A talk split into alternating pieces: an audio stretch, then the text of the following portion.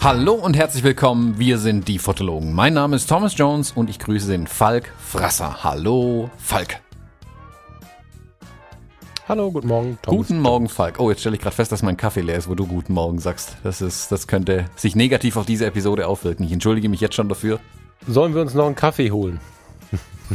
Ich habe auch keinen Nein, nee, wir haben keine Zeit, wir müssen da jetzt durch. Falk, ich, ich halte das ohne Kaffee durch. Ich versuch's. Verdammte Eisern versuche ich. Diese verdammte, verdammte, quälende Disziplin, die mir hier aus Baden-Württemberg ständig aufgezwängt Ja. wird.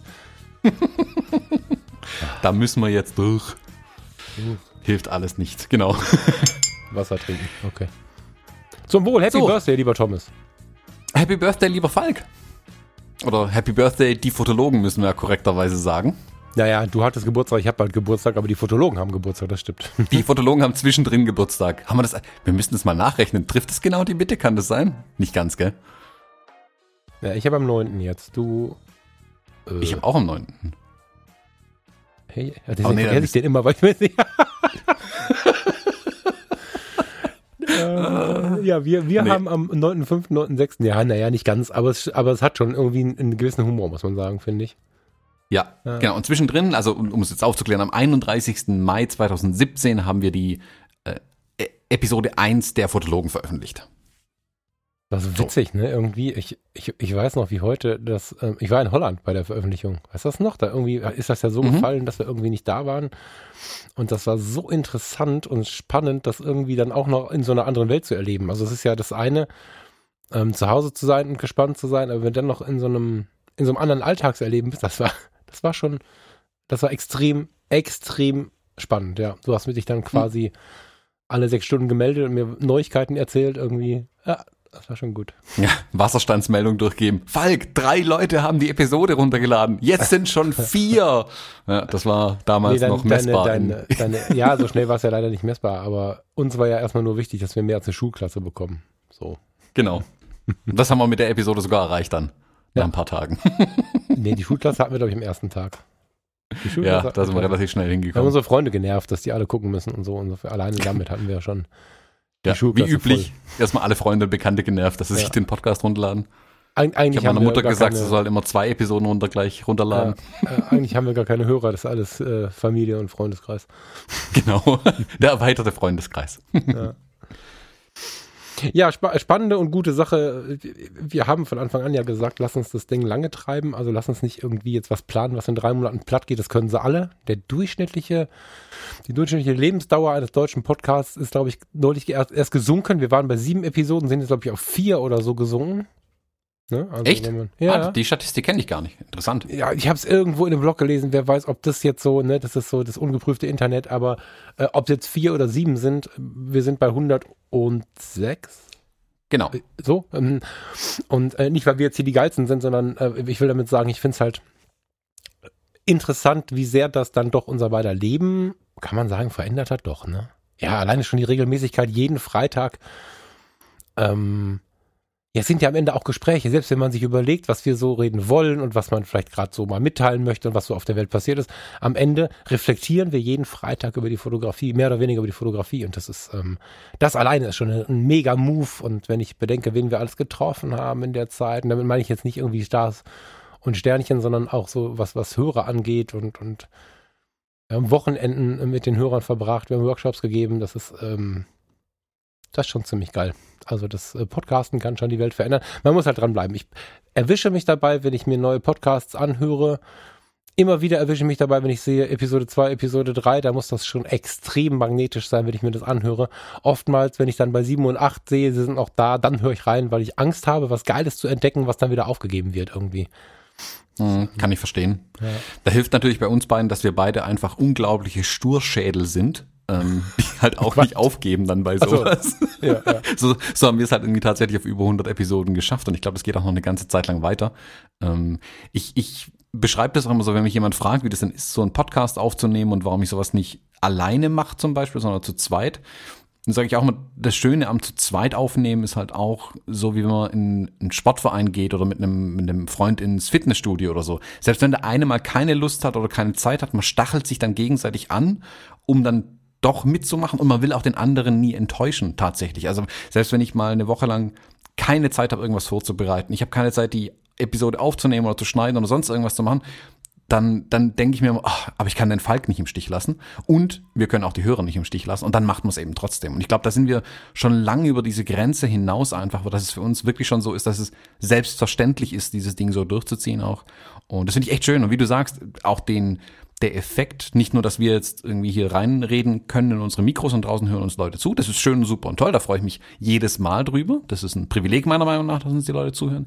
Aber auch der Effekt, den es auf mich selbst hatte, konnte ich zum Beispiel gestern am eigenen Leib erfahren. Ich habe ja gestern mein, oder vorgestern war mein Büro hier ein bisschen aufgeräumt. Das muss hin und wieder mal sein. Und dabei musste ich zweimal in den ersten Stock hochlaufen, um die ganzen Fotografiebücher, die hier rumliegen, hochzubringen. Das ist jetzt an sich nichts Erstaunliches, aber ich habe alle davon gelesen. Und mein Ziel war es ja, vor zwei Jahren habe ich mir das irgendwie auf die Agenda geschrieben, wenn man so möchte, wieder mehr zu lesen. Und das ist definitiv ein Effekt des Podcasts bei mir, wieder so viele Bücher zu lesen mittlerweile. Also, das, was direkt mit dem Podcast gar nichts zu tun hat, sondern aber für mich ein Effekt aus dem Podcast zum Beispiel ist, dass durch den Buchclub wir uns wieder immens mit Büchern beschäftigt haben. Und ich freue mich da jedes Mal drüber, wenn ich hier ein neues Buch kriege, das ich dann lesen kann. Genau. Genau, total. Und äh, das ist halt auch wieder der Input, ne, den du so, so von Hörerseite bekommst und, und ähm, auch von den Leuten bekommst, mit denen du dich unterhältst, wenn, wenn wir durchs Land gefahren sind und die Möglichkeit dann, ähm, zum Beispiel, als wir in Mainz auf der Ausstellung waren, dann, dann kannst du halt mit den Leuten, die das Ding gemacht haben, sprechen und, und bist nicht in der Gruppe mit, mit, mit, mit einer Führung, sondern kriegst es halt von ihm persönlich erzählt und da sind viele Dinge dabei, die, die echt bewegt haben, die Motivation zu lesen, aber auch die Motivation mal zu streiten. Also ich finde diese, diese Reflexion, die wir, die wir beide so haben, also wir müssen uns ja dadurch, dass wir uns jeden Freitag miteinander beschäftigen, auch selbst anschauen, nicht nur den anderen, müssen über die Fotografie nachdenken. Gerade ich jetzt in meiner, in meiner dann doch ziemlich stürmischen Hin- und Her-Entwicklung, die ich jetzt so erlebt habe, ein großer Teil, äh, dass das dann am Ende immer zu einer, eine Lösung ist das falsche Wort, dass es immer wieder auf den Weg geführt hat, den ich dann gehen wollte. War der Podcast, warst du als, als Gesprächspartner und war sicherlich auch die Situation, wenn du allein ins Mikrofon redest, sagst du, ich habe ein Problem oder es geht mir gut oder was auch immer, aber du hast die eine Richtung. Und wenn wir aber dann entweder bei der Aufnahme oder vor der Aufnahme Dinge diskutieren, ich meine, wir können es sagen, wir haben gerade zwei Stunden Politik diskutiert. Mhm. wenn du über, und was die Köpfe eingeschlagen da dabei. Ja, ich wollte sagen, und gar nicht ähm, gar nicht äh, unbedingt auf allen Punkten auf gleicher Ebene. Wahrscheinlich in den Grundbasiswerten sind wir da gleich, glaube ich. Aber äh, völlig, völlig egal. Also du hast halt durch diese äh, gegenläufigen Positionen, die zwei Menschen automatisch haben, wenn sie ehrlich sind, so, hast du einfach auch einen Input, äh, der ist, der ist sonst auch schwer zu halten. Wer hat heute in seinem, in seinem Freizeiterleben die Möglichkeit, jede Woche zumindest zwei Stunden miteinander zu telefonieren und dann noch zwischendurch sich irgendwelche WhatsApps an den Kopf zu schmeißen. Das, das rechtfertigt der Podcast. Ja, ja, ja. Also ich finde es, auch wenn man dann bedenkt, was ja noch alles um den Podcast drumherum entstanden ist, was wir alles noch nachgelagert gemacht haben mit, mit Workshops, mit Campus-Treffen und, und solche Sachen. Also ich finde, mm, der Podcast ist wirklich so ein zentraler Bestandteil geworden. Ich könnte mir gar nicht mehr vorstellen, wie das ohne den wäre. Und das solche, so einen Status haben bei mir wirklich wenige Aktivitäten ja. bisher in meinem Leben erreicht. Total, also ja. was früher so war, war die Musik in einer Band zu spielen, das war genauso ein Lebensinhalt und das war wirklich, also wer mich in der, in der Zeit kannte, ähm, hat mich nur mit dieser einen Sache eigentlich in Verbindung gebracht. Thomas Rockstar, Punkt. Das war genau die, ähm, die, die, die, Namensnennung, die dann fiel irgendwie. Weil darüber habe ich mich auch in meiner Persönlichkeit stark identifiziert einfach. Und der Podcast ist heute was ganz ähnliches. Also der nimmt, oder das Podcast 10, wir machen jetzt beide schon mehrere Podcasts mittlerweile, mhm. nimmt da wirklich einen großen Teil der Identität auch mittlerweile ein, tatsächlich. Das ist halt eine Ausdrucksform, ne? Das ist halt, ähm, wenn, wenn du, wenn du fotografierst, ist das eine, wenn du über Fotografie podcastst, ist das andere, aber die Podcasterei an sich ist ja auch nochmal eine eigene Ausdrucksform. Also es ist nochmal, wir erzählen mit der Fotografie, ich gehe nicht vom Auftrag aus. Da erzählen wir die Geschichte, die wir erleben oder die wir erzählen sollen oder so. Aber wenn wir jetzt einfach nur mal die Fotografie als solches nehmen, wir nehmen mal freie Arbeiten, künstlerische Arbeiten, deine ich bin total begeistert von deinem letzten Shooting. Wir müssen gleich davon sprechen, was du gerade bei YouTube äh, gezeigt hast. Ähm, wenn wir von solchen Arbeiten ausgehen, dann ist es ja eine Ausdrucksform. Wir wollen etwas sagen, wir wollen etwas darstellen, wir wollen vielleicht irgendeine Emotion auslösen oder so. Da ist Podcasten ja irgendwie auch ähnlich. Man will ja irgendwas darstellen. Also wenn man, wenn man über Kunst redet, wäre es eine darstellende Kunst oder äh, Medien, ich weiß nicht genau. Und es ist einfach eine neue, ganz interessante Ausdrucksform, indem man authentisch die Menschen einfach mit in sein Leben nimmt. Vor 20 Jahren mhm. hätte es wahrscheinlich keiner verstanden. So, warum unterhalten die sich und warum müssen wir alle zuhören? Aber äh, wenn ich überlege, was ich selbst daraus ziehe, wenn ich anderen zuhöre dabei, pff, alter Schwede, also das macht richtig was. Wenn du in der richtigen Lebenssituation die richtigen Sachen hörst, dann macht das richtig was. Und das finde ich halt, das ist ein Riesen, ja, du hast gerade Privileg gesagt, ne? Das ist ein Riesenprivileg, bei den Menschen äh, so in, intensiv auftreten zu dürfen bei denen im, im Knopf, äh, mit dem Knopf im Ohr zu sein oder auf der, auf dem Weg zur Arbeit im Autoradio zu laufen und so. Das ist ein Riesenprivileg und deswegen möchte ich immer wieder mich auch so sehr freuen, dass es die Hörer gibt und dass sie sich melden und dass man von ihnen hört und dass man weiß, dass sie da sind. Das ist sehr intensiv. Wir produzieren nicht ins Leere und gucken uns nur Zahlen an, sondern wir haben auch Menschenkontakt dadurch. Intensiv sogar. Mhm. Ja, durchaus. Aber, das wäre jetzt auch eine schöne Überleitung zum genau. eigentlichen Thema schon. Nee, jetzt noch nicht, weil wir müssen ja erstmal davon genau. erzählen, dass dir eigentlich das Podcasten langweilig wird gerade, ne?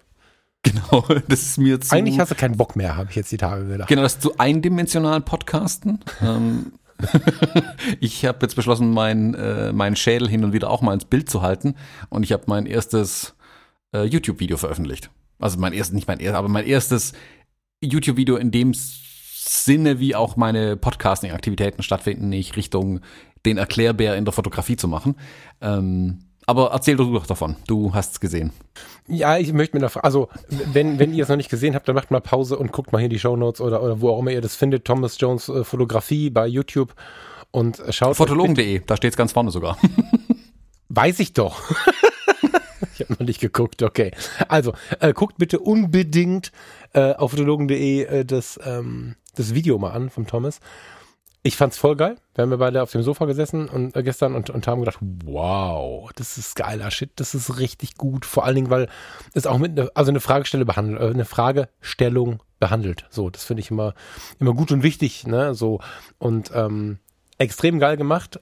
Aber was mich jetzt als Frage interessieren würde und ich finde darüber kann man offen reden.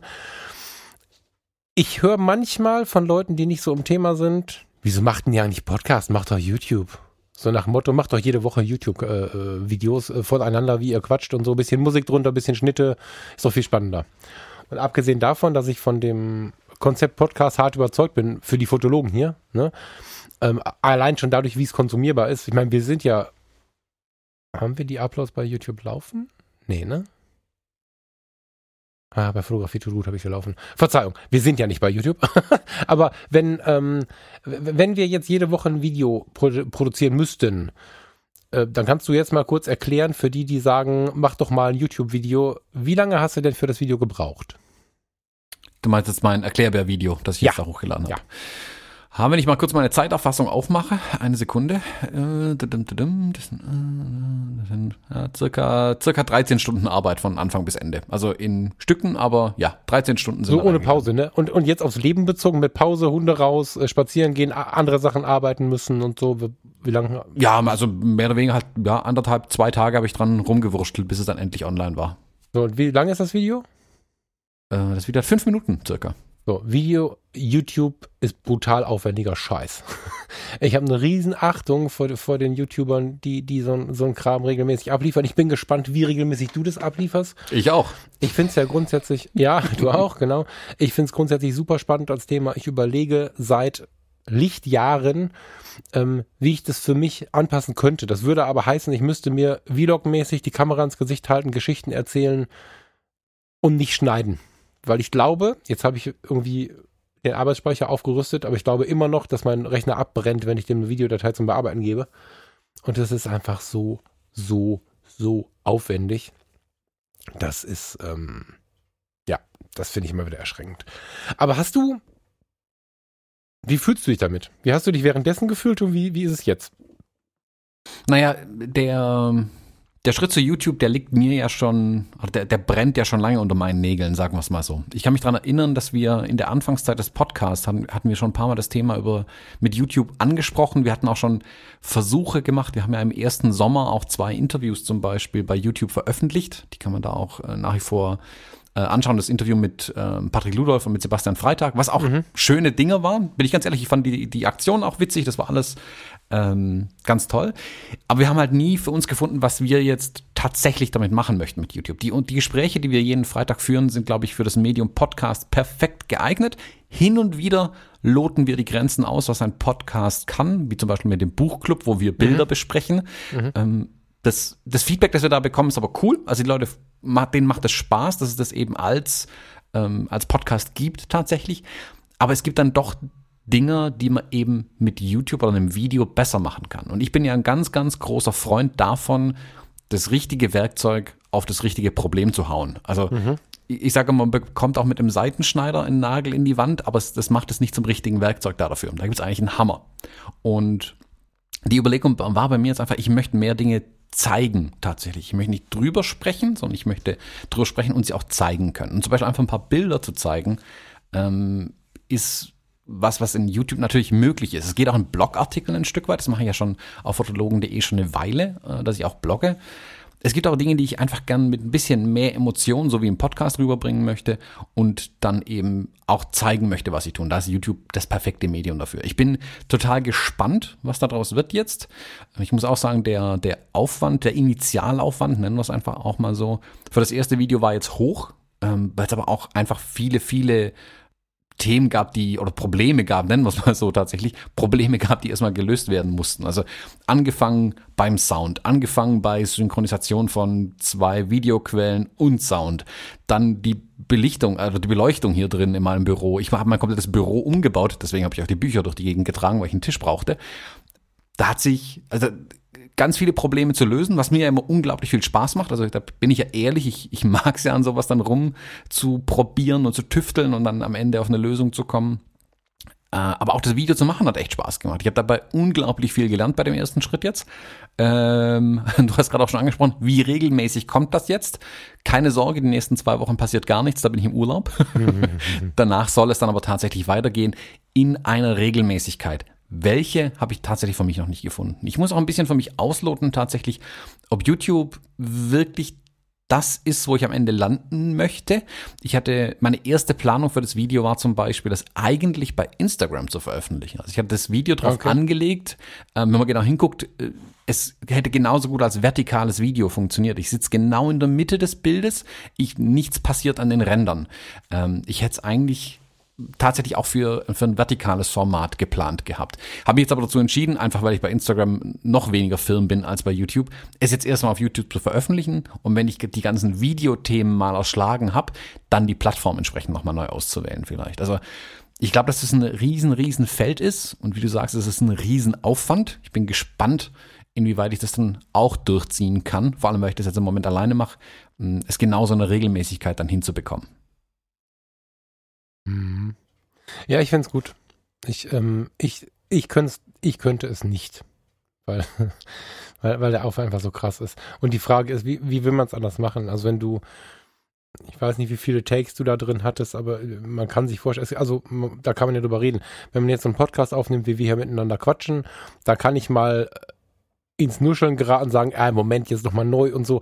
Das ist ja irgendwie auch sympathisch, weil ich das im normalen Gespräch ja auch mache, mich versprechen und so weiter und so fort. Das gehört zu so einem, zu so einem Tischgespräch so ein bisschen dazu. Wenn du jetzt aber, wie du es da äh, machst, ein Thema beackerst, nämlich ähm, mehr Bokeh an einer Mittelformatkamera mit einem 50 mm Art-Objektiv und wie man es adaptieren kann, das ist ja auch ein Thema.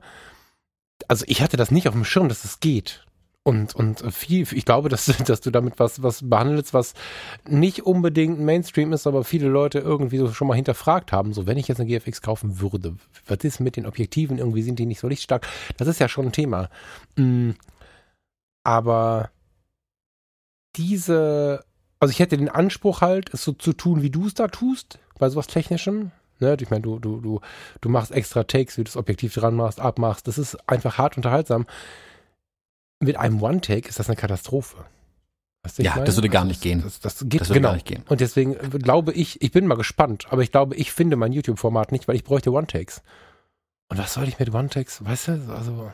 Hm, Da ist dieses Vloggen, glaube ich, dann tatsächlich der, der Weg für sowas. Wobei selbst da sind viele Takes drin und wenn man es interessant gestalten möchte und rausstechen möchte aus der Masse, muss man sich da auch, auch mehr dahinter klemmen. genau. Also da kommt, kommt, gehört dann auch schon auch viel dazu. Und man, selbst der Begriff Vlogging ist ja ähm, pff, breit mittlerweile. Das, also Genau. ein Casey Neistat, der fährt irgendwie gefühlt am Tag oder als er sein tägliches Vlog gemacht hat, da waren Aufnahmen von ihm auf dem Skateboard drauf, Drohnenschüsse, Timelapse-Aufnahmen, er im Genau. Büro, er sonst irgendwo.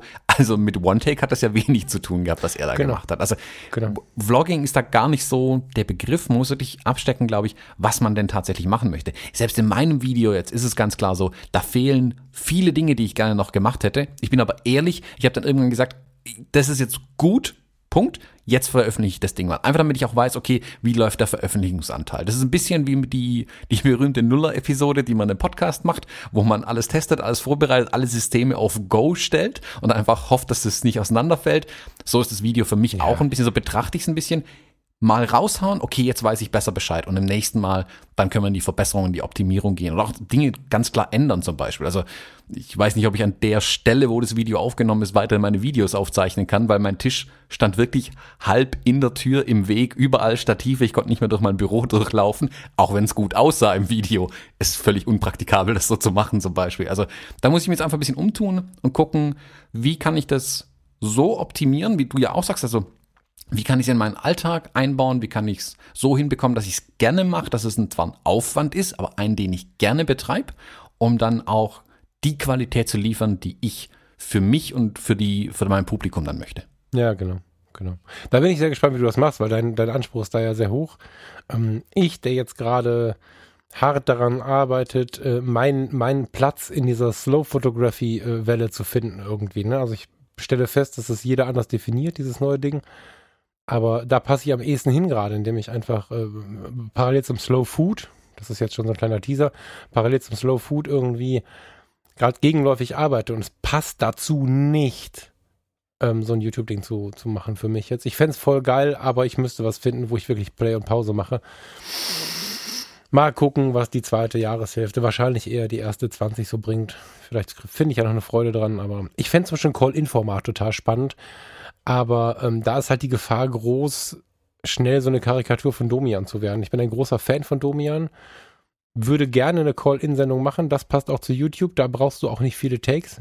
Voll geil. Aber da suche ich halt gerade noch ein bisschen nach, nach den Möglichkeiten irgendwie. Die sehe ich gerade nicht. Also, Aber so war es ja bei mir.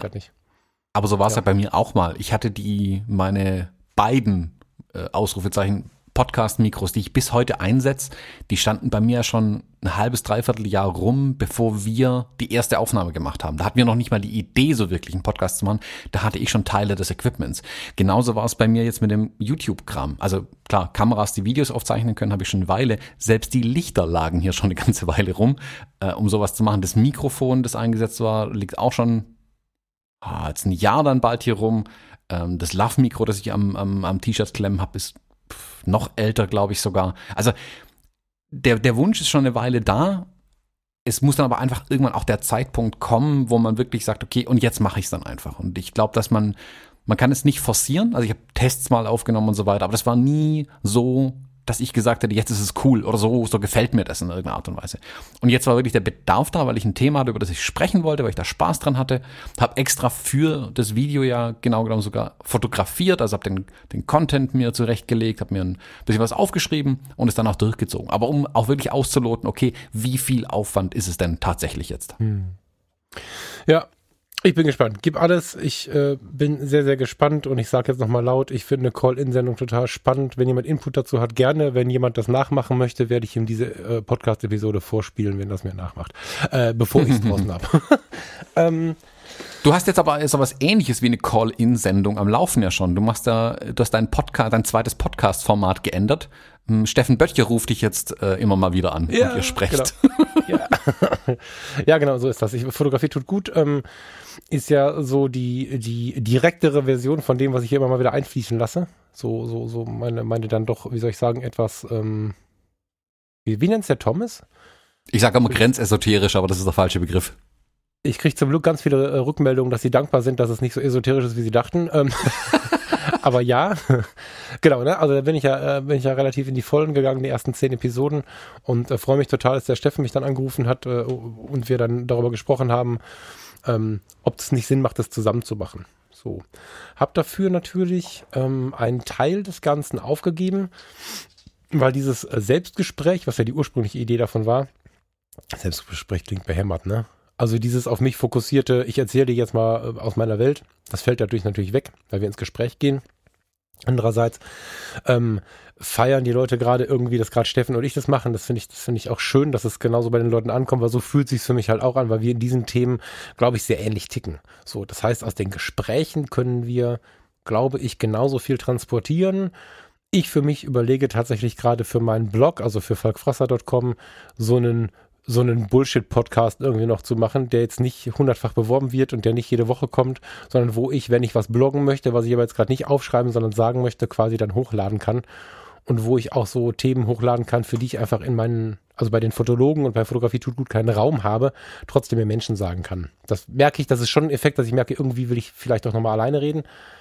Aber das ist schon großartig, ähm, gerade zu diesem Thema, gerade mit diesem gemeinsamen Nenner Fotografie mit jemandem zu sprechen, weil es ja immer noch so ist, dass nach außen getragen die Fotografie davon halbwegs verschont ist. Also das im beklagenden Sinne. Es ist eher eine laute, coole Sache in der Fotografie, nicht so sehr über diese Themen zu sprechen. Die meisten, die sich mit der Fotografie online, Podcast, YouTube und so beschäftigen, die meisten sind noch nicht da, ähm, das mit Achtsamkeit und positivem Denken und, und vernünftigen Lebenswegen irgendwie zu verbinden. Und deswegen macht das einen Riesenspaß, mit dem Steffen darüber zu sprechen. In manchen Episoden ist es so, dass unser gemein, kleinster gemeinsamer Nenner die Fotografie schon alles ist und ansonsten fotografisch. Also wir haben eine Episode aufgenommen, wo wir nicht einmal das Wort Fotografie gesagt haben. Gut, passiert uns ja auch mal. pa passiert uns auch mal, genau. Und wir haben von vornherein gesagt, dass wir uns das erlauben wollen. Wir wollen ähnlich wie bei den Fotologen äh, auch, das ist so ein bisschen auch analog dazu, nicht eine Nische behandeln, sondern ähm, wir haben heute Freitag. Heute oder morgen kommt eine Episode äh, bei Fotografie tut gut online, wo ich mit Steffen über seine politische Fotografie und über die politische Landschaft spreche und auch über diese ganzen äh, Rezo-Sachen. So, auf die Episode freue ich mich, bin total gespannt, aber das sind natürlich auch so ein bisschen explosive Themen. Ne? Und ähm, wir haben besprochen, dass wir uns als Personen da schon zulassen. Das heißt, es geht mal hart um Achtsamkeit, Liebe, Verwirklichung von Träumen und plötzlich stehen wir mitten im, im, im, im Gefecht zum Thema Rezo, Politiker und so weiter und werden mit Sicherheit danach, um uns zu erholen, wieder irgendwo auf dem See rumschippern und für uns rumträumen. Und genau das uns erlauben zu können in so einem Podcast-Projekt, das ist schon geil. Und dass die Leute da mitgehen, das ist noch ein bisschen geiler. Das ist schon gut so. Ja, also ich habe überlegt, aber bin froh, dass wir es jetzt zusammen machen. Und ähm, bin halt auch da sehr dankbar, äh, dass du und ich uns haben, weil erstens ist es super gut, diese Basis zu haben. Das hier ist ja unser Mutterschiff, sagen wir immer. Ne, so haben wir Mutterschiff, mhm. kann man sagen. Und ähm, gerade wenn man so Pro Projekte daneben fährt, ob das jetzt dein YouTube-Video ist, ob das der Podcast mit Michael Mori Kirchner ist, den du machst, ähm, oder jetzt der, den ich mit Steffen mache, ist es ein total schönes Gefühl, so ein Mutterschiff im Hafen stehen zu haben. Das jeden Freitag halt da ist. Das ist schon ein bisschen geil. ja, ja. Ja, ich glaube, es gibt ja für jedes Thema, das man behandelt oder jeden, jede Art von Kommunikation, die man da irgendwie betreibt mit so einem Podcast, gibt es ja andere Mittel und Wege. Also während ihr ein ganz anderes Format habt, also das klingt auf den ersten Moment so ähnlich. Die Fotologen, da quatschen wir zwei, bei Fotografie ja, tut gut, quatscht anders. ihr ja. zwei. Es ist völlig unterschiedlich, obwohl es ja. erstmal so gleich klingt. Euer Veröffentlichungsrhythmus wird vermutlich auch anders sein als dann bei uns. Das weiß ich jetzt noch nicht, wie sich das dann etabliert bei euch. Wenn man jetzt guckt, was ich mit, mit Michael zum Beispiel mache, wir haben ja auch ein ganz anderes Ding am Laufen mit dem genau. Podcast. Da wird konkret immer nur eine Frage behandelt. Wir versuchen immer die halbe Stunde zu kriegen und ähm, veröffentlichen nur 14-tägig. Ganz bewusst. Das ist nicht, weil wir jetzt zu wenig Zeit Zeit hätten oder so. Wir haben gesagt, nö, wir wollen mhm. da lieber konzentrierten, halbstündigen Content, den alle zwei Wochen. Dann haben wir immer spannende Themen. Also man muss einfach gucken, auch da wieder, was ist das richtige Werkzeug, um das Problem zu erschlagen. Und genau. ähm, man kann da ein bisschen austarieren, was dann auch das Publikum tatsächlich gut findet. Ähm, und da ist dann Feedback immer wieder wichtig, das wir dann kriegen. Das ist auch gut so.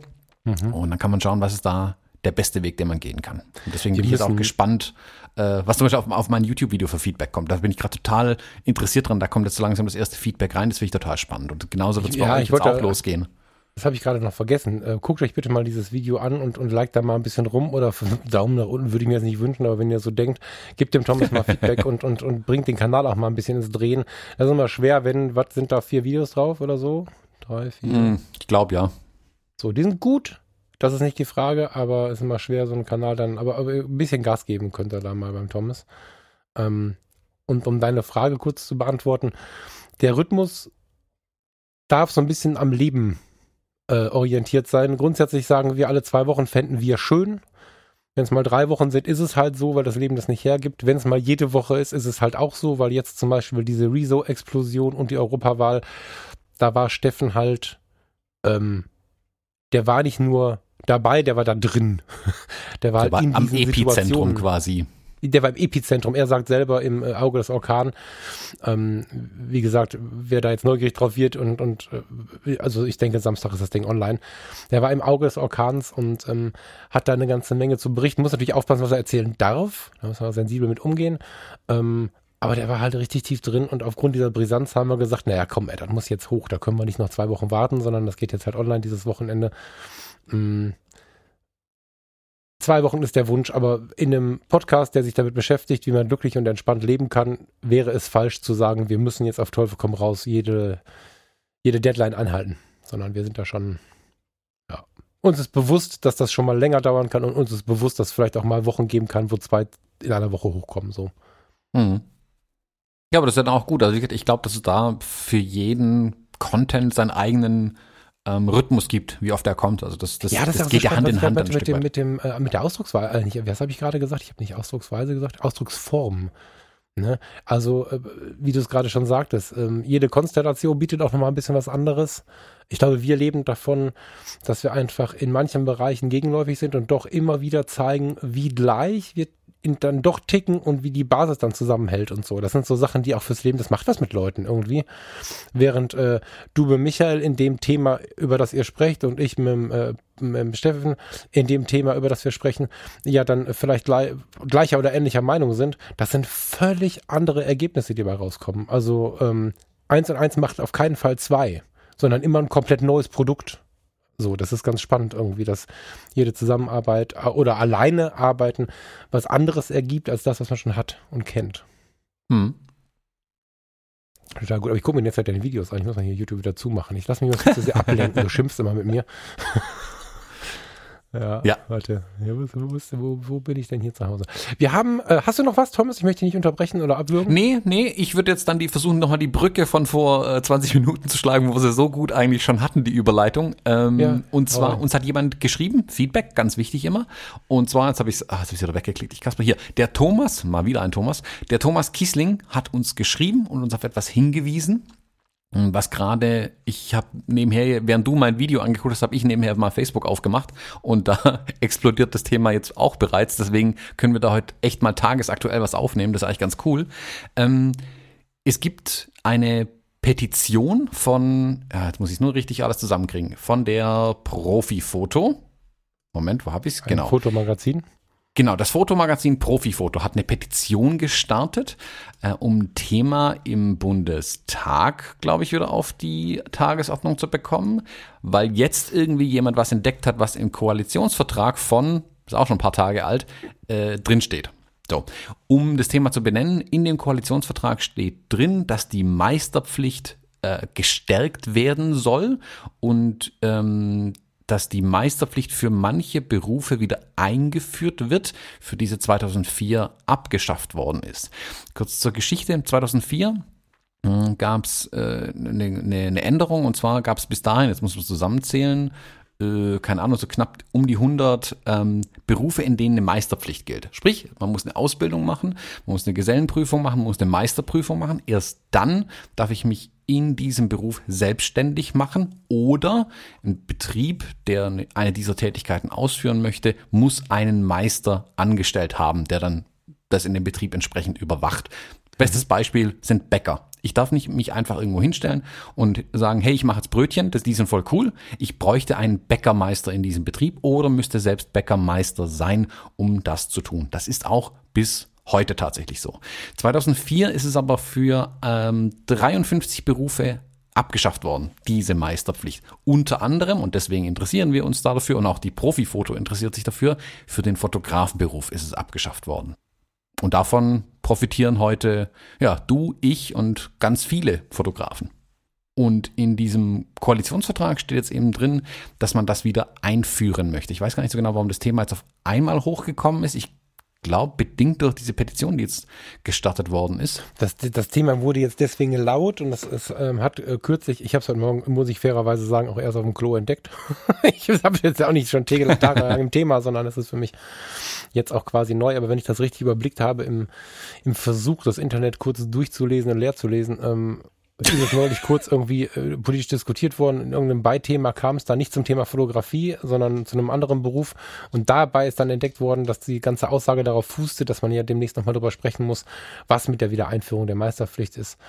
Und ähm, ja, da gibt's ja auch seitens äh, der Handgewerke mitunter in die eine und die andere Richtung starke Bestrebungen, pro oder contra. Das ist ja ein Riesenthema, diese Meisterpflicht. Für uns bedeutet das nichts, aber nur für dich und mich und für viele andere.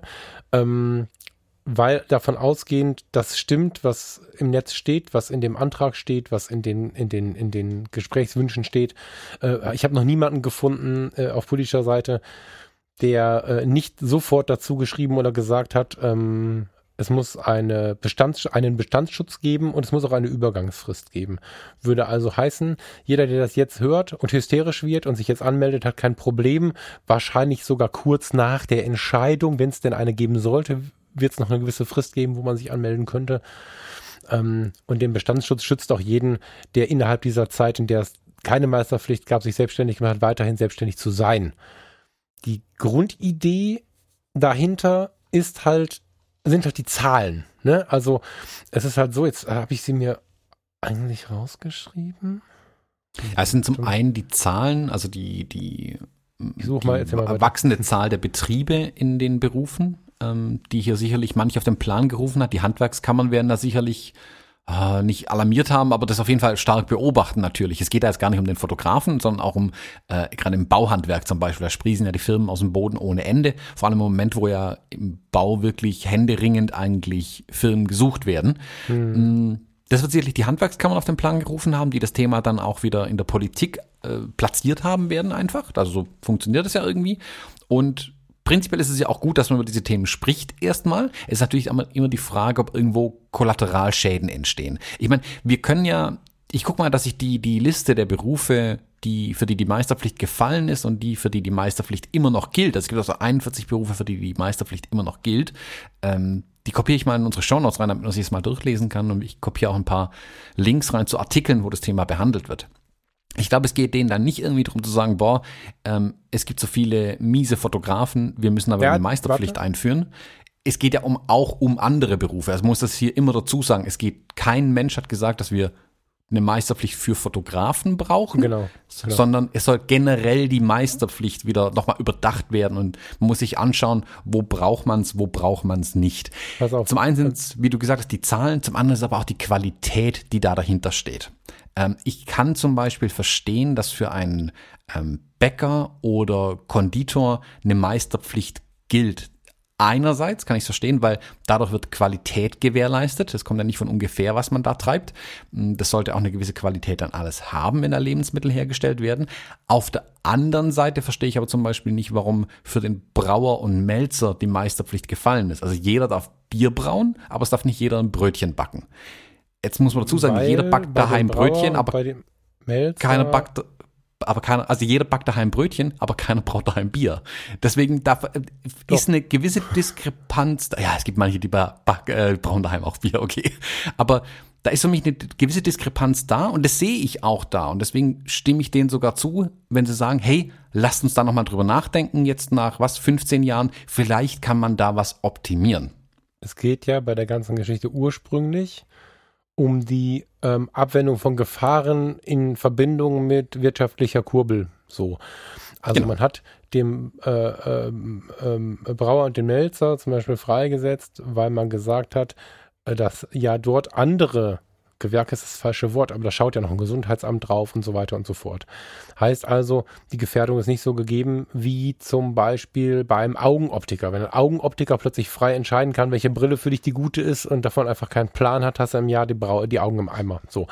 Das heißt, der, der, der, der, einer der größten Fahnen oder eine der größten Fahnen, die da geflaggt worden ist, ist halt äh, nicht, nicht mal mehr in erster Linie der Qualitätserhalt, der kommt jetzt zum Thema, sondern ist ähm, die Gefahr durch die Ausübung oder die mögliche Gefahr durch die Ausübung eines Nichtmeisters oder durch die übliche oder durch die zu erwartende Gefahr, ähm, also dass man durch die zu erwartende Gefahr sagt, da muss ein Meister drüber stehen, der, der das äh, intensiv gelernt hat und sich darum kümmert. So.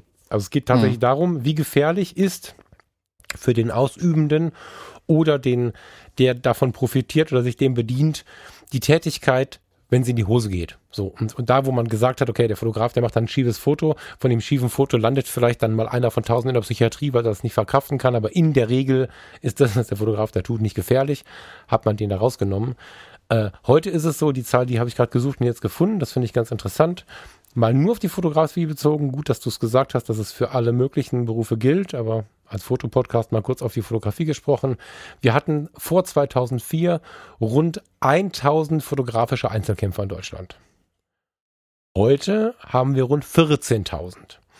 Äh, übrigens hm. immer noch wenig, ich hätte gedacht, dass es deutlich mehr wären, aber heute haben wir 14.000.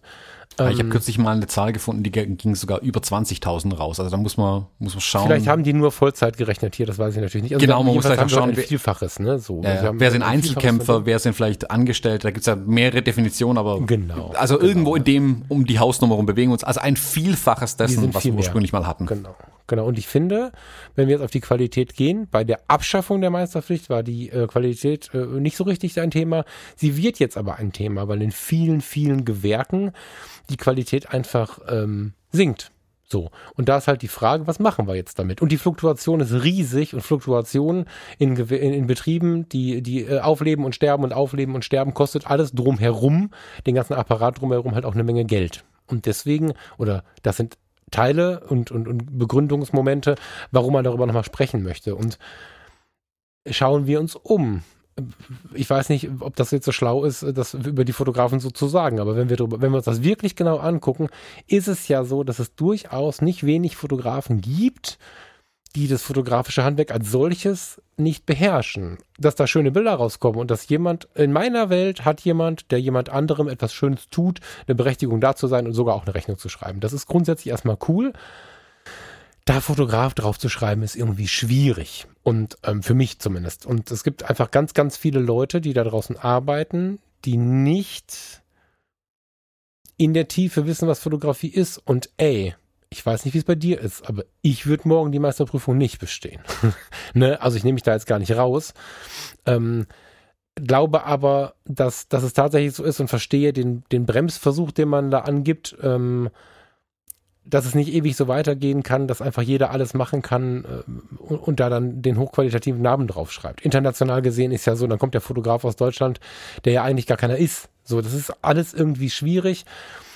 Die Diskussion fände ich schlimm, wirklich schlimm, wenn man sie in der Gänze über die ganzen Fotografen legen würde. Das heißt, wenn es morgen so wäre, dass dann einfach diverse Menschen, uns eingeschlossen, in diesem Arbeitsfeld arbeitslos wären, das, das wäre unmöglich. So, da würde ich jetzt ausrasten. Da die von Übergangsregelungen sprechen und vor allen Dingen davon, dass die, die sich angemeldet haben, angemeldet bleiben und diesen Beruf auch weiter ausüben und auch so benennen dürfen, bin ich relativ entspannt. Das ist nicht schön für den, der heute 17 ist und überlegt, mit 19 sowas anzumelden und dann da steht und es vielleicht nicht mehr kann. Das ist nicht schön. Aber ich verstehe die Beweggründe und denke jetzt früh am Tag, noch nicht viel drüber gesprochen, dass ich zumindest verstehen kann, was sie da so was sie da so umtreibt. Kannst, kannst du da, kommst du da mit oder hast du so, hast du ein lautes Nein oder ein lautes Ja im Kopf? Nee, gar nicht. Also die, das Ding in Gänze zu betrachten, ist, glaube ich, das Wichtige. Man darf nicht mhm. hier eine, eine, eine Untermenge rauspicken und das dann verallgemeinern auf das, was im Großen passiert. Mm, wenn, also jetzt völlig hypothetisch gesprochen, wenn wieder eine Meisterpflicht für den Fotografen eingeführt wird, weil alle 53 Berufe wieder eine Meisterpflicht bekommen, dann wäre das ein Kollateralschaden für mich in dem Moment. Und so würde ich es dann auch betrachten. Natürlich wäre es kacke, keine Frage, aber ich würde mir denken, okay, da haben sie halt nicht weit genug nachgedacht. Das passiert bei Gesetzesentwicklung leider häufig, aber anderes Thema. Wenn ihr Ziel in allen Ehren. Sie wollen Qualität, sie wollen, ähm, dass die Kunden auch geschützt sind, dass wenn sie ein Produkt kaufen, Produkt mag jetzt sein, was auch immer, dass sie dann auch wissen, okay, das hat jemand gemacht, der sich wirklich damit auskennt. Ich, es wird ja einen Bedarf geben. Die machen das ja nicht aus, aus, aus dem freien, aus dem hohlen Bauch raus. Das ist ja denen nicht mo heute Morgen eingefallen, oh, was haben wir schon eine Weile nicht mehr gemacht? Die, äh, das Ding mit den Meistern könnten wir mal wieder novellisieren es gibt ja sicherlich irgendeinen Bedarf in irgendeiner Art und Weise. Jetzt muss man halt schauen, wie gut kann die Handwerkskammer an die Politik kommunizieren, was denn tatsächlich notwendig ist. Also muss es sein, dass alle diese Berufe wieder eine Meisterpflicht bekommen oder nur manche dieser Berufe wieder eine Meisterpflicht bekommen. Ja. Ich bin ich bin bei dir, auch sowas wie ein Bestandsschutz, das sagen auch die, die, äh, ich habe jetzt den Artikel von der CDU, CSU-Fraktion ähm, zum Beispiel gelesen, da steht ja ganz klar drin, man möchte ein transparentes und vor allem gerichtssicheres Gesetz hier schaffen. Ähm, mhm. Weil wenn die natürlich danach sich hunderte von Klagen oder tausende von Klagen einhandeln, deswegen, das möchten die natürlich auch nicht. Also die wissen sich, die wissen um die Sensibilität des Themas und die wissen natürlich auch, wenn sie hier quasi ein Berufsverbot irgendwie an den Start bringen, wäre das natürlich verheerend. Mhm. Ist ja nicht so, dass die jetzt gerade deren Wählerzahlen steigen und das, die wählen natürlich diese Partei nie wieder, wenn die mir äh, die Leute, denen der Beruf weggenommen wird, das, das vergessen die denen nicht. Punkt. Mhm. Ich bin bei dir, wenn du sagst, dass es viele gibt da draußen, die sich Fotografen nennen, die aber kein brauchbares Bild abliefern. Ich muss aber auch sagen, ich kenne Fotografen, die einen Meister haben und auch kein Bild hinbekommen. Das ist, das ist nicht so aussagekräftig tatsächlich, also jetzt speziell in unserem Beruf, das wird aber in den anderen genauso sein, ähm, dass da gepfuscht wird. Also es gibt bestimmt, keine Ahnung, der Fliesenleger ist auch nicht mehr meisterpflichtig. Es gibt vermutlich da draußen Fliesenleger, die können, die können keine zwei Fliesen gerade aneinander legen. Es gibt welche, die machen das privat nur für sich selber besser wie der. So. Mm. Voll, mit vier Ausrufezeichen. Wir müssen nur aufpassen, dass wir jetzt nicht, also wir beide nicht durcheinander werfen, äh, was ist die Meisterpflicht und was ist ähm, die, die freie Berufsnennung. So, genau. Ne? Also das sind ja zwei verschiedene Paar Schuhe und ich muss mich ich kann die Gedanken verstehen, aber wie du es gerade schon so schön sagtest, die Politik geht ja dadurch, dass du natürlich jetzt, die betrachten ja nicht jeden Beruf einzeln. Die müssen auch aufgrund der Tatsache, dass sie nicht drei Jahre dran rumentscheiden können, müssen da so eine Glocke drüber legen, was natürlich sehr schade ist, weil die Meisterpflicht, da bin ich jetzt beim Fotografen gar nicht dabei. Mir, mir wäre eine irgendeine Form von Ausbildungs, Ausübungspflicht. Wie heißt es bei den Hunden? Heißt es äh, die Tierhalter-Eignungsprüfung nach Paragraph X, wenn der Hund so und so groß ist. Ähm, so, so einen kleinen Hundeführerschein gibt's. Warum nicht einen Fotoführerschein? Also ich, ich bin, glaube ich, gar nicht bei der Fotografie, bei der Meisterpflicht, weil das, das, wie du es schon sagst, es braucht keinen Meister. Also wenn man mal überlegt, wie, wie, wie lang der Weg zum Meister ist, ne? da hast du erstmal drei Jahre Ausbildung gemacht, hast du, ich glaube, zwei Jahre Berufserfahrung, jetzt möchte ich aber keinen Bullshit reden, äh, und dann irgendwie bezahlst du richtig viel Geld, um dann eine Meisterausbildung zu machen und dann die Prüfung zu bestehen. Da bin ich jetzt bei den Fotografen nicht unbedingt dabei. Ich würde, ich bin dabei, wenn man Unternehmen gründen möchte mit mehreren Angestellten und so, da könnte man über solche Dinge nachdenken, nicht entscheidend über nachdenken. Mir würde es reichen, wenn die Leute sich einfach ein bisschen auskennen. Ich möchte mal was Praktisches benennen, warum ich bei den Fotografen geneigt bin, darüber zu sprechen. Nicht die Meisterpflicht zu applaudieren, sondern grundsätzlich mal über Ausbildung und Eignung, Eignungsprüfung ist, glaube ich, ein ganz gutes Wort mal zu sprechen. Es gibt in meinem Umfeld, gibt es einen, einen Fotografen, das ist ein ganz netter Mensch. Dieser ganz nette Mensch treibt sich ganz viel auf so Volks- und Brauchtumsfesten rum, weil er da immer schon viel ist. Und irgendwann hat er sich eine Digitalkamera gekauft. Und dieser ganz nette Mensch wird von den Menschen auch gemocht, weil er wirklich ein ganz netter Mensch ist und der hat eine Kamera. Und daraus ist entstanden, kannst du nicht unsere Hochzeit fotografieren. Und dieser ganz nette Mensch mit seiner Kamera fotografiert heute ganz viele Hochzeiten und ähm, ist tatsächlich auch dafür, hm, wird weitergereicht in diesen Brauchtumsbereichen. Und es ist so, dass die fotografischen Ergebnisse aber immer wieder für Diskussionen sorgen. Ähm, da wird bis heute mit riesigen Blitzgeräten in Situationen gearbeitet, wo sie, wo sie mehr kaputt machen, als sie retten. Und da gibt es so einfach so einige Punkte, wo man einfach sagen muss, oh, das ist jetzt im Ergebnis, da tut mir jetzt wirklich leid. Aber das hätte, äh, hätten viele, viele andere Hochzeitsfotografen einfach besser gemacht. Nicht, dass ich verweigern möchte, dass Menschen den buchen sollen. Jeden soll man buchen dürfen. Ich bin da zum Beispiel dagegen. Aber irgendwie wäre ganz gut, wenn es abbildbar wäre, was denn die Leistung am Ende ist. Weil ganz oft ist es dann so, ach so, das geht auch anders. Ne? Dann, dann ist, bist du in so einer Blase, da wird dir erklärt, der ist gut. Und dann bekommst du einfach eine fotografische Leistung, die, die eben eine solche nicht ist, ähm, ohne davon zu wissen. Also du musst selber, das ist ja leider im Leben heute ganz oft so, eine unglaubliche Fachlichkeit selber aufbringen, um überhaupt selber zu prüfen, ob derjenige, den ich buche, eine Fachlichkeit hat. Das ist ja so das Problem. Wir sind von früher gewohnt, wir jetzt wahrscheinlich sogar nur aus der Kindheit, ältere ähm, schon länger, ähm, sind wir gewohnt, dass wenn irgendwo Fotograf draufsteht, ist auch Fotograf drin. Wenn Kfz-Mechaniker draufsteht, ist Kfz-Mechaniker drin und wenn Polizist draufsteht, ist Polizist drin.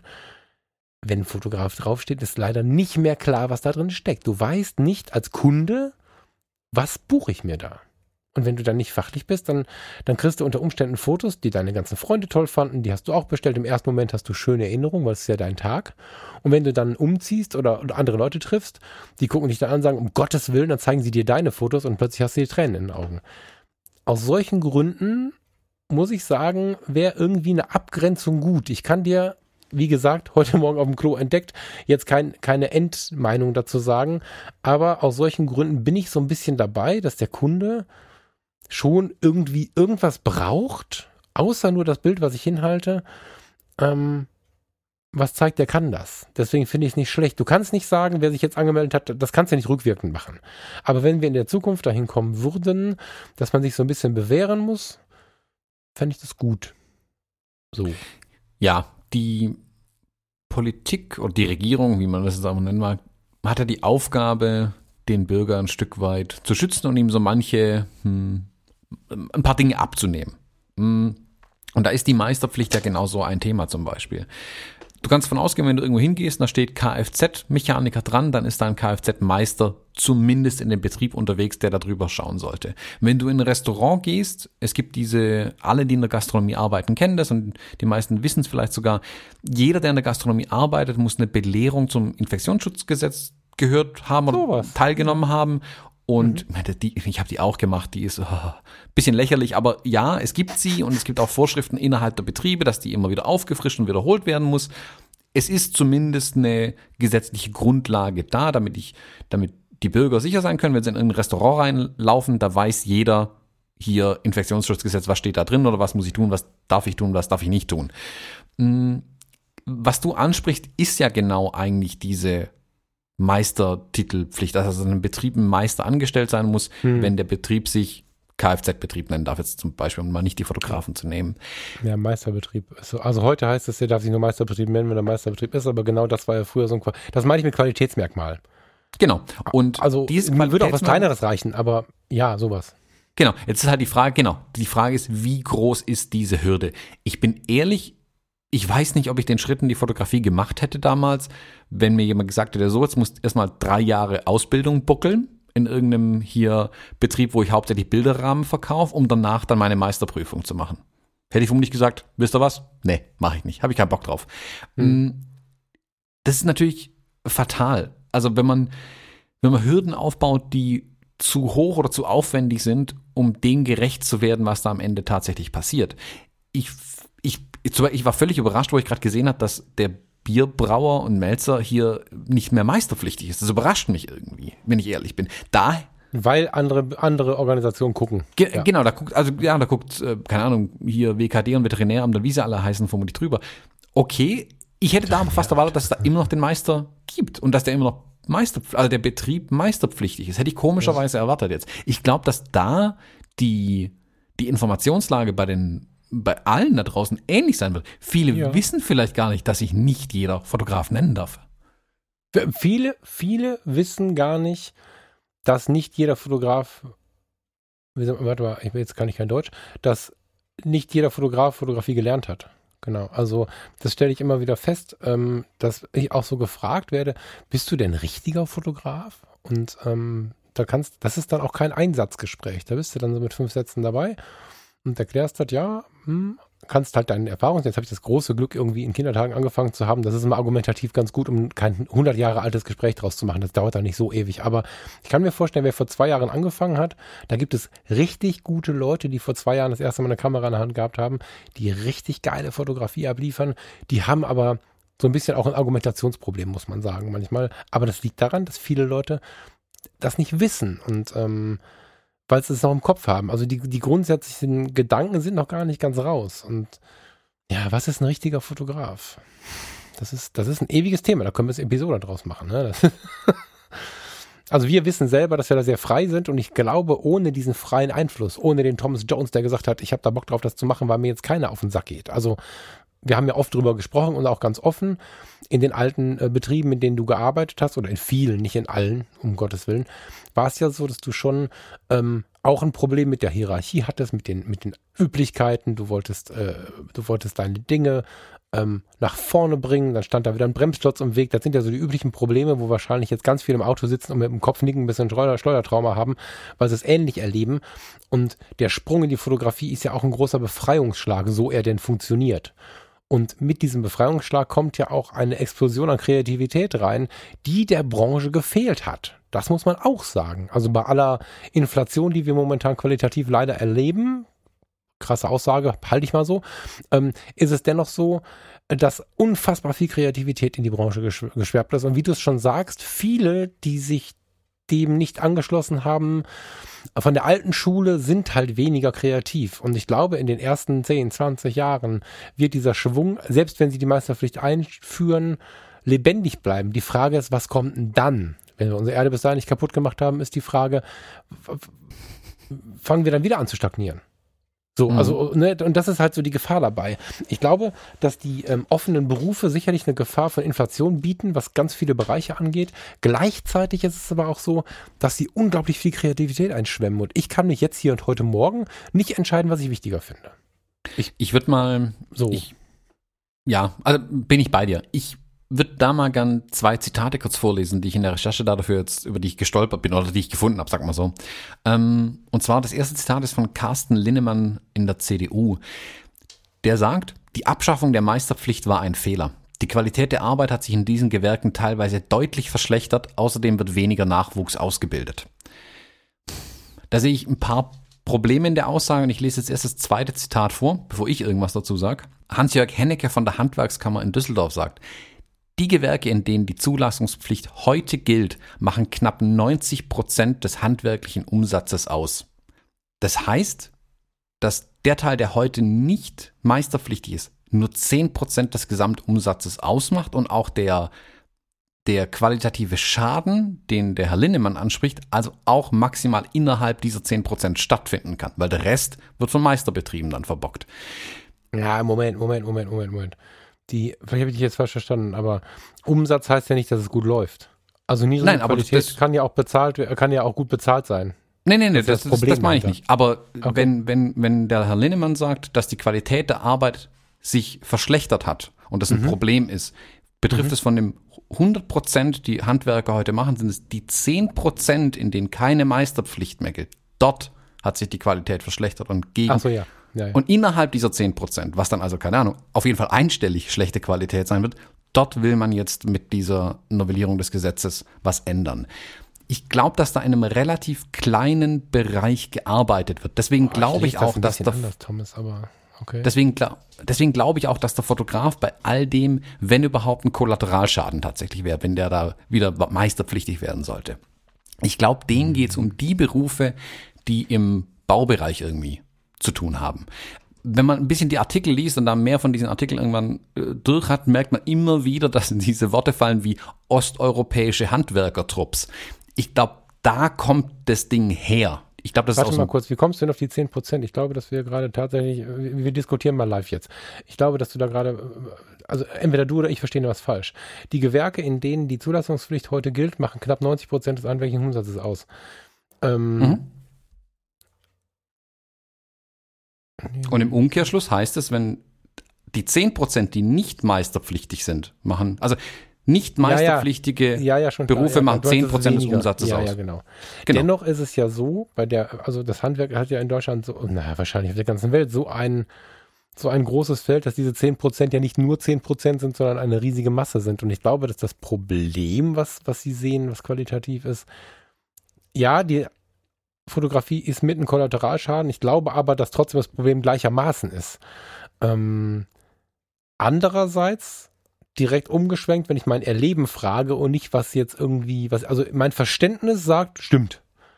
Mein Erleben ist ein anderes. Also wenn ich jetzt überlege, ähm, der Mensch, der mir seit Jahr und Tag mit meinen zwei linken Fingern, also seit boah, zehn Jahren bestimmt, länger, seit 15 Jahren, mir hilft, wenn meine zwei linken Finger sich wieder auf den Finger gehauen haben. Ich habe da so einen Handwerker an der Hand, der inzwischen Freund ist. Der hat Maurer gelernt hat irgendwann über Beziehungen angefangen, Kirchen zu restaurieren. Ohne den Schein dafür musste das irgendwie auch dann vorsichtig machen, weil es offiziell so, glaube ich, gar nicht erlaubt war zu der Zeit. Und heute macht er komplette Renovierung, Bauleitungen. Und wenn du jetzt ähm, sagst, ich möchte jetzt mein Haus in Kirchheim umbauen, ähm, dann, dann zieht er bei dir ein und äh, regelt alles besorgt die Handwerker, kümmert sich, passt da auf und so. Und ähm, alle Leute, die, die reinkommen, wenn der bei uns das gemacht hat, sagen, alter Schwede, wer ist der Typ, gib mir die Nummer. Und dabei ist er noch günstiger als alle anderen. Ähm, da ist die Qualität gut. Und ich muss sagen, in letzter Zeit relativ wenig Beschwerden über schlechte bauliche Qualität gehört zu haben. Also das, was nebenbei bei irgendwelchen Leuten ähm, gemacht wurde, mit nebenbei meine ich jetzt nicht Neubau, sondern, sondern ein neues Bad oder so, war häufig von Leuten, die vielleicht äh, ursprünglich was anderes gelernt haben. Es war aber ein guter Job. Deswegen bin ich gerade, wie ich anfangs schon angedroht habe, überhaupt nicht sicher, was meine Meinung ist. Ich verstehe bei der Fotografie das Ding sehr laut. Bei den handwerklichen Nummern im Sinne von Bauen zum Beispiel verstehe ich es nicht, weil ich momentan kein Erleben habe mit irgendwelchen Bauschäden. Ich kenne, lass mich überlegen. Nee, ich kenne fast ausschließlich nur Leute, die es ganz gut machen, obwohl sie es nicht gelernt haben. Mm, ich bin ehrlich, ich kann dazu nichts sagen, weil ich keine Datenbasis dafür habe. Ich kann mich nur auf das verlassen, wo ich eine Datenbasis habe und das ist eben das, was die CDU und die Handwerkskammer mir hier liefern. Ich habe keine Ahnung, ob beim Bau mehr oder weniger gepfuscht wird Ich früher. mich auch nur mit dir. Mir ist klar, dass ich auch keine Daten Ja, nee, klar, also ich- von meinem, keine von Ahnung. meinem Statement erzähle, also von meiner, von meinem Standpunkt versuche ich gerade Genau. zu erzählen. Den habe ich halt nicht. Genau, und ich, was ich von Bekannten von mir kenne, die im, irgendwie ein Haus bauen, ist halt, dass da viel schief läuft. Jetzt ist die Frage, läuft da viel schief, weil es keine Meister gibt oder läuft viel schief, weil halt auch scheiße geplant wird von Meistern oder läuft viel schief, weil man halt gerne billig hätte oder äh, ich weiß nicht, was die Gründe da dafür sind. Ich höre da hin und wieder mal Beschwerden, aber ich sage bei vielen Sachen halt auch, ja, gut, wer billig kauft, kauft zweimal. Das gilt halt in allen Bereichen. Ähm, ich kann nicht, kann ich nichts dazu sagen. Also alles, was ich sagen würde, wäre persönliche Meinung. Ich, ich kann mir nicht vorstellen, dass das Problem so groß ist, aber wenn es hier wohl Beweggründe gibt, scheint es so groß zu sein, aber deren eigene Zahlen sprechen ja tatsächlich dagegen. Das geht ja in deine Richtung. Also das meiste scheint ja gut zu laufen. Und wenn dein Bekannter Maurer ist, dann hat er vielleicht einen Meisterbrief oder vielleicht nur einen Gesellenbrief, wie auch immer, und er hat einen Meister dann eingestellt. Weiß ich nicht, also Maurer ist immer noch meisterpflichtig. Ähm, Nee, er arbeitet als alles, nur nicht als Maurer. Das wollte ich damit sagen. Ja gut, mm, ja, dann ist wirklich, weiß ich, kenne ich mich auch nicht aus, ob er das dann darf, also ob er jetzt dann zum Beispiel, keine Ahnung, mm, Stuck, Stuck arbeiten, also als Stuckateur arbeiten darf, darf er eigentlich nicht. Also theoretisch, weiß ich nicht.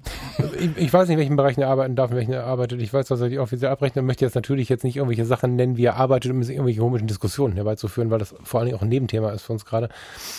Das war ja mehr eine Gefühlsäußerung. Ich muss dazu sagen, es ist tatsächlich so, genauso wie ich sagte, ich habe keine tiefe Meinung dazu, kann aber die Beweggründe verstehen und habe auch kein Nein-Brüllen im Hinterkopf. Sicherlich auch so ein bisschen egoistisch, weil es mich halt nicht betrifft. Ne? So, die Frage, die mich jetzt interessieren würde, mit Blick auf dich, also mit Gespräch, im Gespräch mit dir, wie als auch als Anmerkung von Leuten, die uns jetzt zuhören, irgendwie in Social Media unter unseren Bildchen oder was auch immer. Mich würde interessieren, wie das die Welt so sieht. Äh, müssen wir das in Zukunft beschützen? Und wenn ja, aus welchen Gründen? Also wir tun ja keinem weh, indem es jemand noch nicht getan hat. Wir schauen ja in die Zukunft. Und wenn wir jetzt sagen, in der Zukunft wird es zulassungspflichtig oder, oder das ist ja auch falsch, wir reden ja von der Meisterpflicht. Lass uns das vereinfachen, das Thema, weil wir sind ja jetzt gerade auch nicht die Politiker, die darüber sprechen. Lass, demnächst wird es schwieriger. Lass uns das mal irgendwie so formulieren. Ist es so schlimm, wenn der Einstieg schwieriger wird? Oder kommt uns das gelegen? Und also in meinem Bauchgefühl ist es erstmal, bin ich erstmal cool damit. Ich würde jetzt interessieren, sowohl vom Hörer als auch von dir, was macht es mit einem, den es aber persönlich nicht betrifft? Wir können ja jetzt nur irgendwie drüber spekulieren, was macht es mit der Fotoszene? Also wie wird eine Fotoszene aussehen, wenn ähm, du nicht mehr dich offiziell als Fotograf anmelden kannst und als solcher arbeiten kannst, wenn du nicht eine gewisse Fachlichkeit mitbringst. Ich glaube, so kann man es ganz gut formulieren. Was passiert da mit der Szene? Ist das schlimm oder ist das gut? Ich fände es erstmal prinzipiell schlimm. Also ich, wenn man, wenn man jetzt die Scheuklappen aufsetzt, und das sollten wir, glaube ich, tun, indem wir in dem Moment und nur über die Fotografie sprechen, und deswegen will ich es darauf jetzt auch mal eingrenzen. Für uns Fotografen fände ich es schlimm, wenn die alte Meisterpflicht wiederkommt. Weil mhm. ich glaube, dass mhm. die Leute, die Quereinsteiger aus dem Designbereich, aus dem, keine Ahnung, aus, die ich aus Werbeagenturen kenne, die ganz andere Dinge gelernt haben, die machen unfassbar geile Fotografie, besser wie so mancher Fotografenmeister. Und wenn man ja. den jetzt Knüppel zwischen die Beine wirft, schadet es meiner Meinung nach der Fotografie im den, Ganzen. Den, den legt man die Knüppel nicht zwischen die Beine. Wir müssen, lass uns nur in die Zukunft gucken. Weil ja, für die, Zukunft. Also haben, jemand, der jetzt gerade eine ja Ausbildung cool. zum Werbegrafiker macht, aber ein Weltklasse-Fotograf ist und eigentlich vorhat, sich damit ähm, selbstständig zu machen, der mhm. kann das dann ab 2020 nicht mehr tun. Das ist meine ich ja. Also das war bisher so, da gibt es bisher gute Leute und die wird es ja auch in Zukunft geben. Und denen würde man hier Hürden aufbauen, obwohl sie vielleicht sehr gute Arbeit abliefern. Ich verstehe es für andere Berufe, verstehe ich es ein Stück weit. Bei der Fotografie kann ich es nicht verstehen. Und deswegen, ähm, um die, die Brücke jetzt zum Anfang zurückzuschlagen, was die Petition hier ja möchte als einziges ist, hallo, wir sind hier die Fotografen, also die Hand heben gegenüber der Politik. Ähm, passt bitte auf uns auf, dass er uns nicht hier mit überfahrt, obwohl ihr uns gar nicht meint. Die Petition mhm. sagt, nehmt uns bitte von dieser Neuregulierung aus, nichts anderes. Die will nicht, dass ein Bierbrauer jetzt einen Meister braucht oder nicht, das ist denen völlig wurscht, mir auch. Mhm. Das sollen die Politiker entscheiden, dafür werden sie bezahlt. Ich schließe mich da der Profifoto an. Hallo, ich glaube, für uns Fotografen ist es besser, wenn es so bleibt, wie es ist, weil ich glaube, und das ist meine Meinung jetzt, dass der Markt sich hier ein Stück weit auch selbst reguliert. Ich glaube nicht, mhm. dass es, ich glaube, der wirtschaftliche Schaden ist immens gering, der durch schlechte Fotografie entsteht. Und klar, im Einzelfall ist es dann immer blöd, aber gesamt betrachtet, der wirtschaftliche Schaden ist gering. Und ich glaube, dass es der Fotografie als hm, Kunstform und Beruf gut tut, wenn hier viel junges Blut reinkommt, ohne große mhm. Hürden aufzubauen. Ja, das ich, stimmt. Ja. Ich kann, ich, ich finde ja, wir sagen es ja immer wieder, wie toll wir es finden, dass eine gute Kamera mit einem guten Objektiv heute für wenig Geld zu haben ist und man damit schon tolle Fotografie machen kann.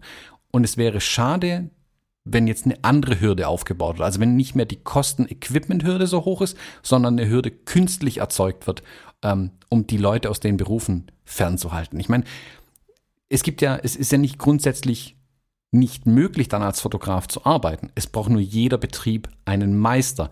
Leute wie mich, die ein Einzelbetrieb sind, betrifft es ja. Bestandsschutz, klar, es wird mich jetzt nicht nachträglich betreffen, aber andere, die das so machen möchten wie ich in Zukunft, die könnten das dann so nicht machen. Die müssten dann angestellter Fotograf werden, nachträglich ihre Meisterprüfung machen und dann könnten sie sich erst selbstständig machen. Mhm. Ja, was insofern, also ich, ah, das ist so, das ist wieder so komplex. Ich bin halt ähm, bei einem großen Betrieb, wo ich weiß nicht, wie ich das gerade was ich, was ich da jetzt gerade fühle, in Worte fassen soll. Ähm, ich fange andersrum an. Wenn ich jetzt jemanden habe, der im Sinne der Kunst und Emotion gute Fotografie macht und möchte diese gute Fotografie verkaufen. Ich, mir ist nicht klar, wie der Künstler da ausgenommen ist. Es kann sein, dass der Künstler ausgenommen ist. Ich gehe fast davon aus. Aber ich habe jetzt jemanden, der gerne gut fotografiert und der wird gefragt, kannst du für mich das, das und das erschaffen? Dann hat er gearbeitet und ich finde es mein Wort übergriffig gerade, wenn ich so drüber nachdenke, dem zu sagen, du darfst dafür diese Rechnung nicht schreiben. Das, ähm, das würde ja, das wäre ja eins, wenn du, wenn du jetzt in diesem Bereich irgendwie äh, den Betrieb nicht mehr aufmachen könntest. Das finde ich arg schräg und wie du schon sagst, wenn dann die jungen, äh, jungen Wilden, nenne ich die, die jungen Kreativen kommen, die können auch 50 sein, ne? Aber die, die sich mit dem Thema neu beschäftigen, die bringen halt eine, eine, eine goldenstrahlende neue Welt da rein. Wenn die jetzt alle sich nicht mehr anmelden können, wohin führt das?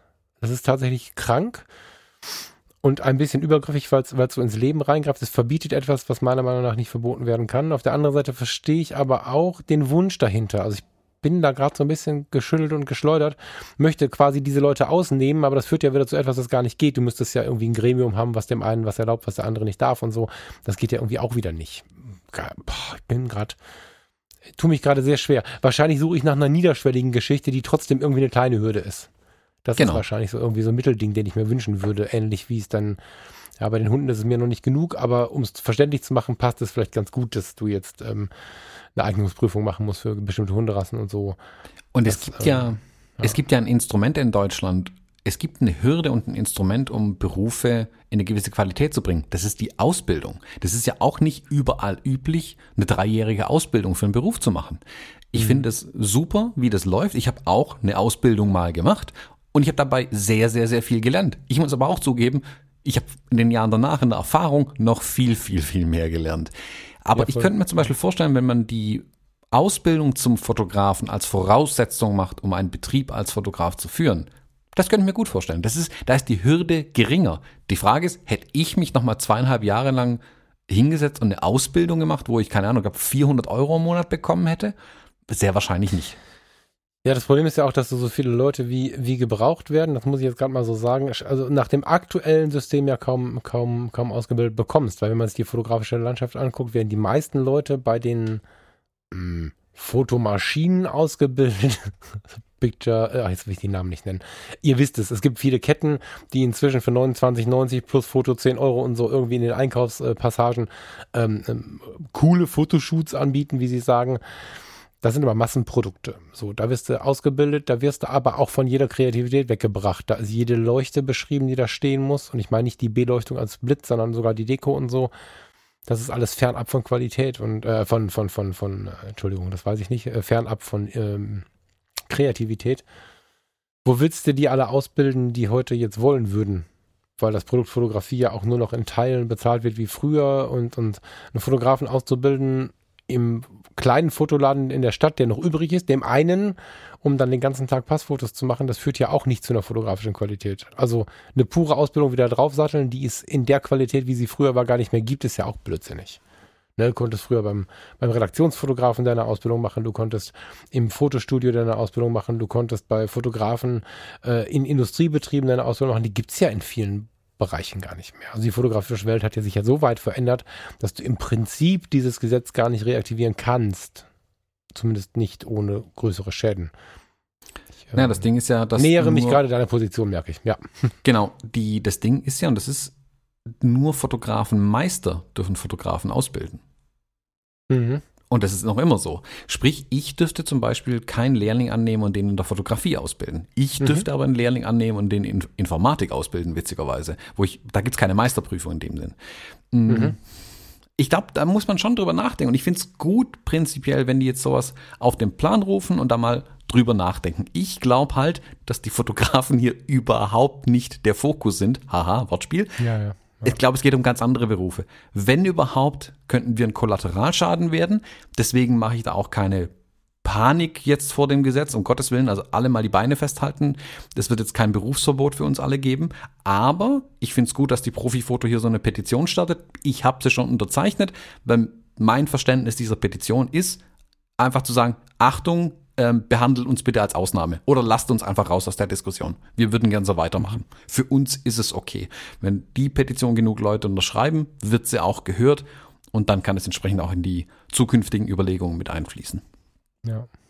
Ich habe dem nicht viel hinzuzufügen, weil ich, weil ich noch in der Entwicklungsphase bin, aber du hast, du hast in weiten Teilen recht. Also ich bin gespannt, wie sich das in den nächsten Tagen entwickelt. Ähm, ganz bewusst habe ich mich jetzt nicht gezwungen, eine Position, eine harte Position einzunehmen, weil es ein bisschen früh ist. So, aber ich bin gespannt, das ist jetzt gerade viral gegangen, wie man so schön sagt.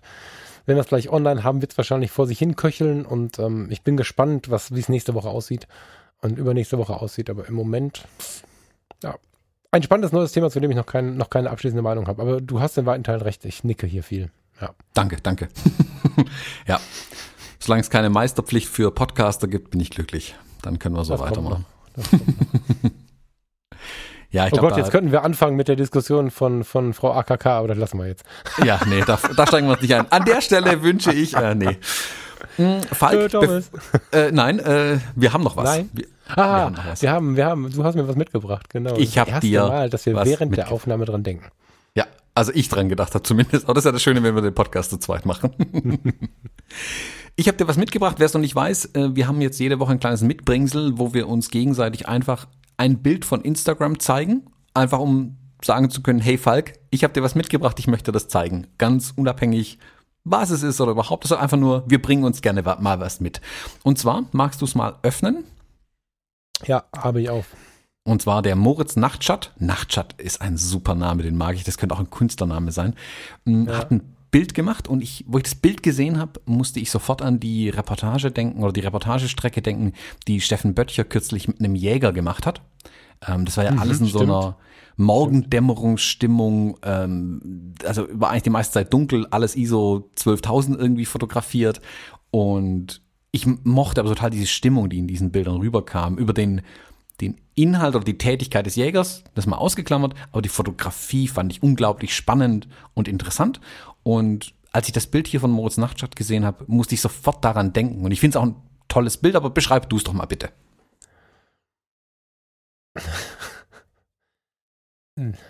Ich hatte gerade die Capri-Fische im Hinterkopf, aber das, das passt null dazu, weil es das jetzt ins Lächerliche ziehen würde irgendwie. Ähm, du, du hast, du siehst, ich fange mal mit dem Horizont an, der in der Unschärfe eigentlich nur das, nur die, nur die Kulisse ist.